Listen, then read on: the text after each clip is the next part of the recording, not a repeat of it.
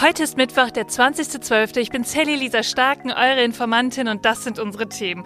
Ja, in Bayern dürfen weiter Kreuze hängen und der Söder, der freut sich darüber. Darüber sprechen wir gleich. Dann muss es in einigen Teilen in Berlin Neuwahlen zur Bundestagswahl geben. Und die ist ja eigentlich schon zwei Jahre her. Was es damit auf sich hat, gleich mehr dazu. Ja, und dann sprechen wir darüber, warum gerade so viele Menschen krank sind und ob das was mit Corona zu tun hat. Und am Ende gibt es dann auch wieder Good News. Los geht's! Die Informantin. News erklärt von Sally Lisa Stark. Ihr Lieben, so langsam geht der Endspurt ja los für Weihnachten. Und ich muss ehrlich gestehen, also ich merke das total. Ihr auch. Wenn ich so auf meine To-Do schaue, ja, da fehlen mir immer noch einige Geschenke das ist der Moment, wo ich mir irgendwie Hermines Zeitumkehrer wünsche. An alle Harry Potter-Fans, ihr wisst, was ich meine.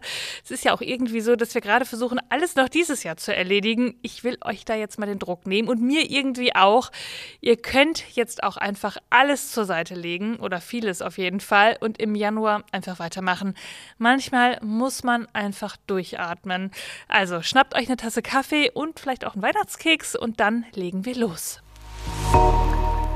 Gestern, da gab es ja zwei Eilmeldungen und die haben mich beide so ein bisschen verwirrt. Fangen wir mal mit der aus Bayern an. Das Bundesverwaltungsgericht, ja, das weist Klagen gegen den bayerischen Kreuzerlass ab. Der Kreuzerlass, was kann das denn heißen? So ein bisschen kann man es wahrscheinlich vermuten. Es geht um bayerische Verwaltungsgebäude. Da hängen nämlich diese Kreuze.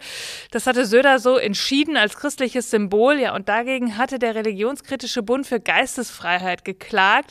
Der sieht nämlich durch die Kruzifixpflicht das staatliche Neutralitätsgebot verletzt Ja, vor dem Bayerischen Verwaltungsgerichtshof, da hatte der religionskritische Bund schon eine Niederlage eingefahren und das Bundesverwaltungsgericht wies jetzt auch die Revision gegen die Entscheidung zurück. Ja, also keine Aufhebung dieser Vorschrift. Die Begründung, naja, die Kreuze, die stellten, Zitat, zwar für den objektiven Betrachter ein zentrales Symbol des christlichen Glaubens dar. Sie verletzten die Kläger jedoch in keiner eigenen von Artikel 4 des Grundgesetzes umfassten Freiheitsgewährleistung. Tja, also das grundrechtliche Diskriminierungsverbot wegen des Glaubens in Verbindung mit dem verfassungsrechtlichen Grundsatz der weltanschaulich-religiösen Neutralität des Staates werde hier nicht verletzt. Nach dem Zitat Kontext und Zweck der Verwendung des Kreuzessymbol identifiziere sich der Freistaat Bayern durch die Aufhängung von Kreuzen nicht mit christlichen Glaubenssätzen, so teilte es das Gericht mit. Vielmehr solle es, Zitat, Ausdruck der geschichtlichen und kulturellen Prägung Bayerns sein. Das Kreuz im Eingangsbereich von Behörden, das steht also eher für die Offenheit des Staates gegenüber anderen Bekenntnissen und Weltanschauungen und steht dem damit auch nicht im Weg. Ja, also irgendwie finde ich das ganz schön weit hergeleitet, aber so ist das manchmal mit den Gesetzen und es lässt mich auch so ein bisschen ratlos zurück, weil wenn ich irgendwo ein Kreuz sehe, dann denke ich schon, ja, hier hat es was mit christlichen Glaubenssätzen zu tun. Was sagt ihr denn dazu? Ist es einfach egal, ob in Dienstgebäuden Kreuze hängen oder vielleicht dann doch nicht? Und die zweite Eilmeldung. In Berlin muss die Bundestagswahl wiederholt werden. Tja, da bekomme ich auch irgendwie direkt Bauchweh. Die ganzen Pannen in Berlin, die nerven und irgendwie schadet es doch auch so langsam der Demokratie. Und etwas, was wir mit einem Rechtsruck gerade nicht so gebrauchen können. Ja, bei der Bundestagswahl 2021, da kam es in 455 Berliner Wahlbezirken zu Fehlern. Und das erfordert jetzt genau in diesen 455 auch eine neue Abstimmung. So sagt es das Bundesverfassungsgericht. Und irgendwie war das auch schon klar. Ihr erinnert euch ja vielleicht noch an die langen Schlangen vor den Wahllokalen und das Abgeordnetenhaus. Das musste ja auch noch mal neu gewählt werden. Darüber haben wir ja in diesem Jahr auch schon ganz viel gesprochen. Allerdings war es so ein bisschen umstritten, in wie vielen Wahlbezirken jetzt noch mal die Bundestagswahl wiederholt werden muss. Ja, der Bundestag hatte im November vor einem guten Jahr gesagt, ja, in 431 von über 2000 Bezirken, da muss neu gewählt werden. Ja, und die Union, also die CDU, CSU, die fand, das ist zu wenig Leute und wollte dann, dass die Menschen in rund der Hälfte aller Wahlbezirke nochmal ihre Stimme abgeben, also in rund 1000.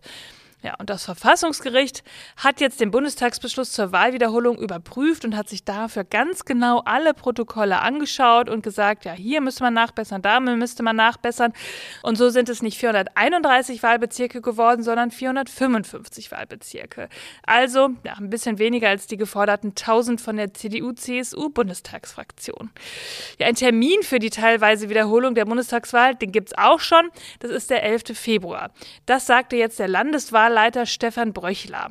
Ja, es seien schon viele Planungen in Angriff genommen werden, damit das jetzt umgesetzt werden kann. Und man muss ehrlich sagen, wir hoffen ja nur, dass es dann besser läuft. Und mein Kollege Daniel Bröckerhoff, der hatte da eine ganz eigene Meinung zu.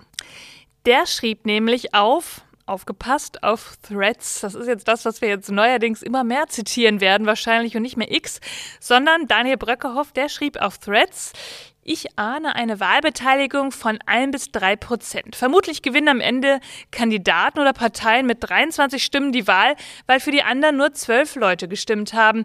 Wie fahrlässig kann man eine Demokratie eigentlich der Lächerlichkeit preisgeben? Ich frage für eine Hauptstadt Berlin. Ja, mehr brauchen wir dazu, glaube ich, nicht mehr zu sagen.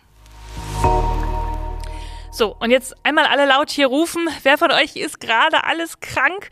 Ja, wenn ich mich so in meinem Bekanntenkreis umschaue, dann ist es echt gefühlt fast jeder Dritte oder Vierte, der da so ein bisschen rumschnupft und rumhustet. Nach Angaben des Robert-Koch-Instituts waren es in der 49. Kalenderwoche etwa 9,5 Prozent der Deutschen. Das sind ungefähr so 7,9 Millionen Menschen. Ja, und falls es euch beruhigt, 2022 waren das noch mehr Menschen zu diesem Zeitpunkt. Und jetzt fragen sich ja alle, liegt das vielleicht an Corona? Ist unser Immunsystem deswegen so down? Und das fragen sich nicht nur Menschen, die vielleicht ganz normal darüber nachdenken, sondern natürlich findet man das auch in jedem Verschwörungschat, vor allem auf Telegram. Und deswegen habe ich euch mal eine Aussage vom Immunologen Carsten Watzel, Professor an der Universität Dortmund mitgebracht.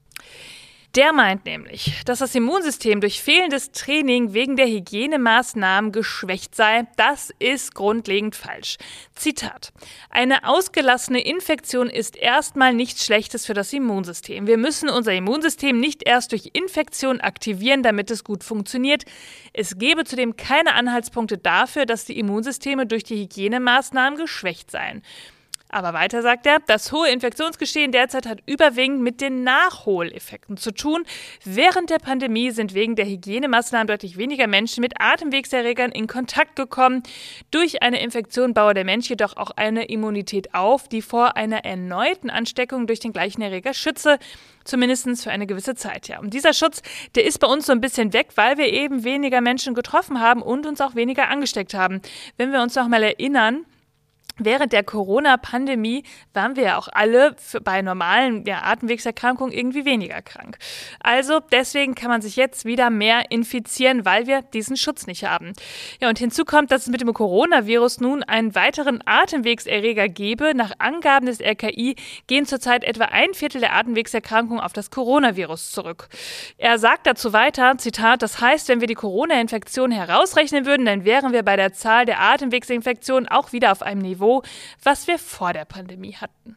Ja, irgendwie fand ich das ganz spannend, vielleicht auch für euch, wenn mal wieder wer sagt, liegt alles an Corona, dann könnt ihr sagen, hm, vielleicht ein Viertel davon und bei dem anderen vielleicht so ein bisschen an den Nachholeffekten. Und schon gar nicht wegen der Impfung, fallt da nicht auf Verschwörungsideologien rein. Und jetzt zu den Good News. Strom durch erneuerbare Energien. Der Anteil war noch nie so hoch. Sonne, Wind und Co. Die haben zum ersten Mal die Hälfte des Stromverbrauchs in Deutschland gedeckt. Ja, der Anteil am gesamten Verbrauch liegt in diesem Jahr bei knapp 52 Prozent. 2022 waren das noch 5 Prozent weniger. Die Zahlen kommen aus Hochrechnungen des Zentrums für Sonnenenergie und Wasserstoffforschung von Baden-Württemberg und des Bundesverbands der Energie- und Wasserwirtschaft.